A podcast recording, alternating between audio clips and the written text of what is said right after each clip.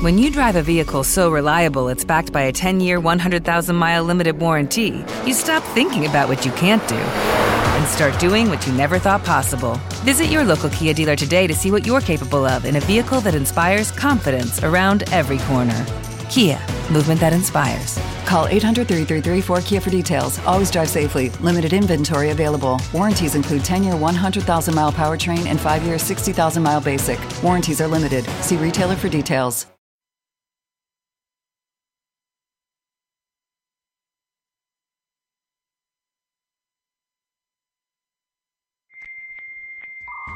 Escuchas Bonita Radio. Síguenos en bonitaradio.net. Búscanos en Chaucast. Descarga la aplicación XIIA Live para tu celular. Programa tu propia radio con podcast a través de iTunes e iVoox. En línea con tu mundo. Las expresiones vertidas en el siguiente programa no representan necesariamente la opinión de Bonita Radio. Las opiniones son exclusivas de sus autores. Se mira con las manos y se toca con los ojos. Veo, veo. ¿Qué ves? ¿Qué miran las niñas de tus ojos? Color, Forma. vacíos Imagen. y texto en Veo Veo. Ahora comienza su museo virtual. Veo, veo con la doctora María Elba Torres y sus invitados. Buenos días, buenas tardes, muy buenas noches. Hoy nos complace la visita de la amiga Marta Mabel Pérez. Eh, ella es coordinadora, ¿verdad?, de varios programas en el Museo de Arte de Puerto Rico y como siempre para nosotros es un gusto, un placer tener una persona tan probada, ¿verdad?, en las artes plásticas. Yo quisiera que Marta nos hiciera un recorrido de su trabajo, tanto artístico como de gestora, como parte de, varios programas que ella ha estado atendiendo. Marta, buenos días, buenas tardes y buenas noches. Son las tres porque las personas entran a nuestro programa a cualquier hora, ¿verdad? Para eso es las redes sociales.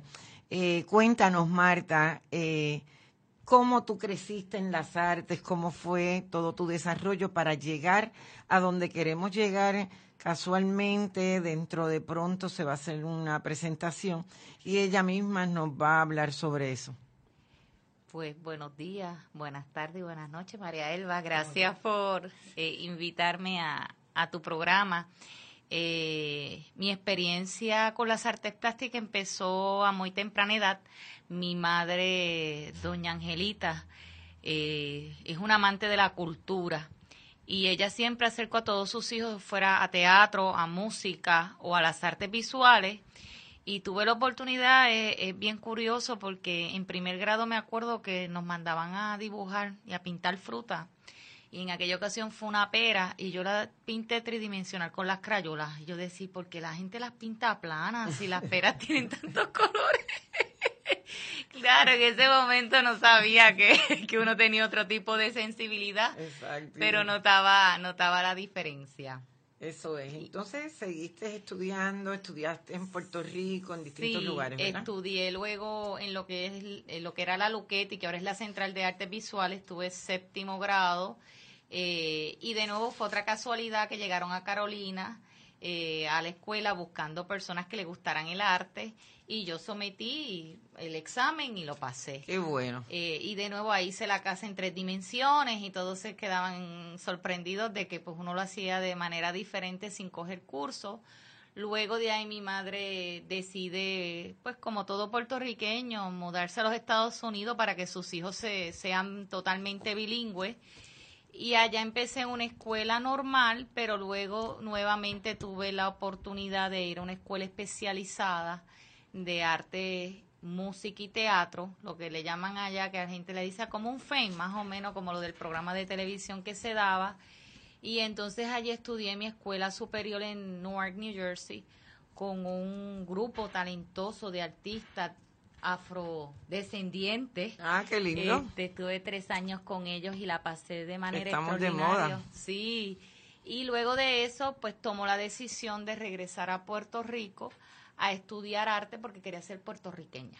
Ah, muy bien, claro. Allá pues entonces empezaron que, que uno era latino, que uno era New Rican y yo dije, "Mm, mm, yo quiero ser puertorriqueña.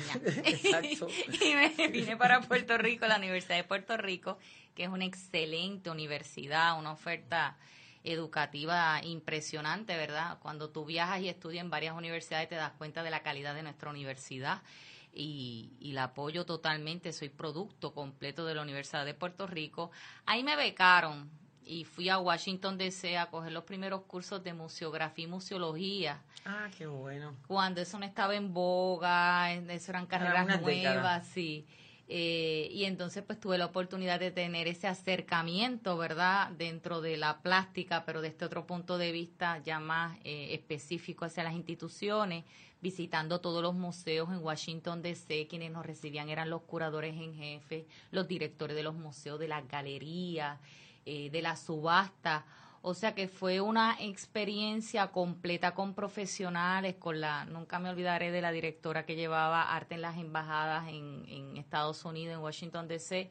Así que fue una experiencia de seis meses bien enriquecedores. Termino el bachillerato. Sí, suficiente. Termino el bachillerato en la UPR. Trabajo un tiempo, ¿verdad? Me dio un tiempo que trabajé en la industria hotelera y entonces decido solicitar la beca de arte de la Secretaría de Relaciones Exteriores de México, no, me la otorgan y hago mi maestría en pintura allá en la Universidad Autónoma de, México, pero específicamente en la San Carlos. Más o menos un breve, un breve, ¿verdad? Camino académico. exacto, exacto. Bastantes días y horas recorridas, pero aquí es bien breve. Eso es bien interesante porque entonces te desarrollas como artista, ¿verdad? Como hacedora, y luego pasas adentro de la administración de las instituciones y llevas un tiempo, ¿verdad? Dentro de tu gesta eh, cultural, llevas un tiempo en, en esto, en la administración, sobre todo en el Museo de Arte de Puerto Rico. ¿Te está gustando este episodio? Hazte fan desde el botón apoyar del podcast de Nivos. Elige tu aportación y podrás escuchar este y el resto de sus episodios extra. Además, ayudarás a su productor a seguir creando contenido con la misma pasión y dedicación.